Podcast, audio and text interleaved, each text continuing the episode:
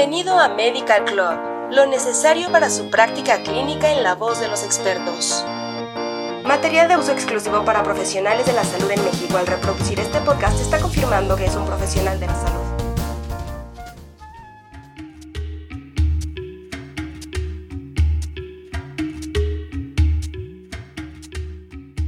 Hola, nos da mucho gusto que escuches un nuevo capítulo de la edición Dolor en Medical Club.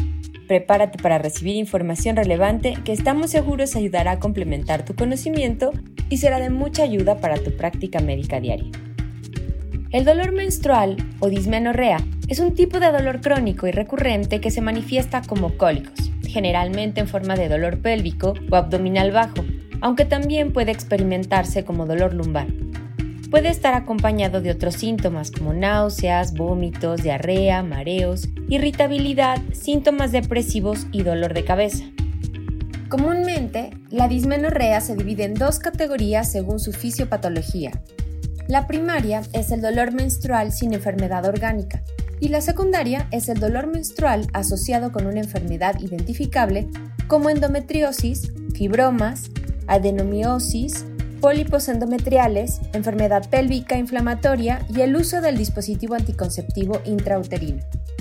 Dentro de los principales factores de riesgo para presentar dismenorrea primaria, existen aquellos que se consideran no modificables e incluyen antecedente familiar de dismenorrea, edad menor de 20 años, menarquia antes de los 12 años, flujo menstrual con duración de más de 7 días y nuliparidad.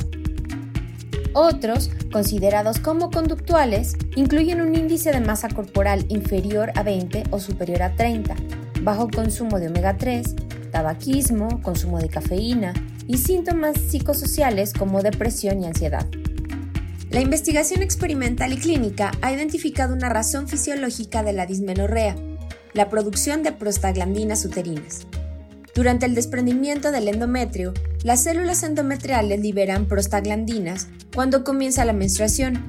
Estas promueven las contracciones miometriales y la isquemia. Las mujeres con dismenorrea más severa tienen niveles más altos de prostaglandinas en el fluido menstrual, y estos son aún mayores durante los dos primeros días de la menstruación. Las prostaglandinas se sintetizan a través de ácidos grasos poliinsaturados de cadena larga, como el ácido araquidónico, un componente común de los fosfolípidos de la membrana celular.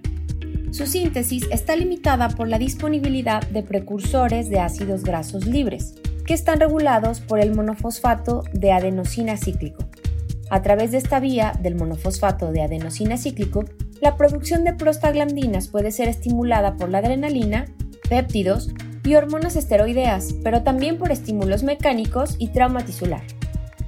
Además, la disminución de los niveles de progesterona, que se produce cuando el cuerpo lúteo retrocede en la fase lútea tardía, provoca una disminución de este efecto estabilizador sobre los lisosomas endometriales, lo que lleva a la liberación de fosfolipasa A2 y a la hidrólisis de los fosfolípidos de la membrana celular para la síntesis de los ácidos araquidónico y eicosatetraenoico estos compuestos sirven como precursores de las vías de la ciclooxigenasa o COX y la lipooxigenasa.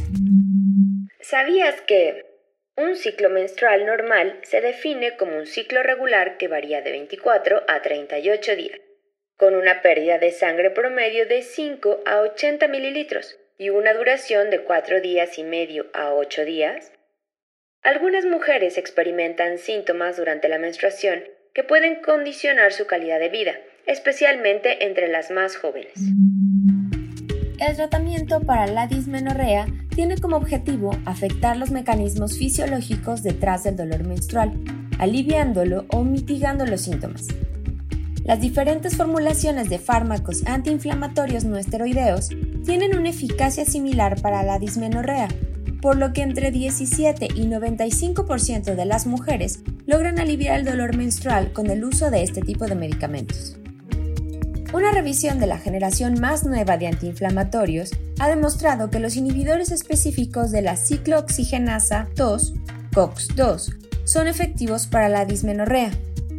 Aproximadamente 18% de las mujeres con dismenorrea son resistentes a los antiinflamatorios no esteroideos, Métodos como el calor local, el ejercicio y la acupresión son cada vez más frecuentes debido a la ausencia de efectos secundarios nocivos y la facilidad de este tipo de cuidado.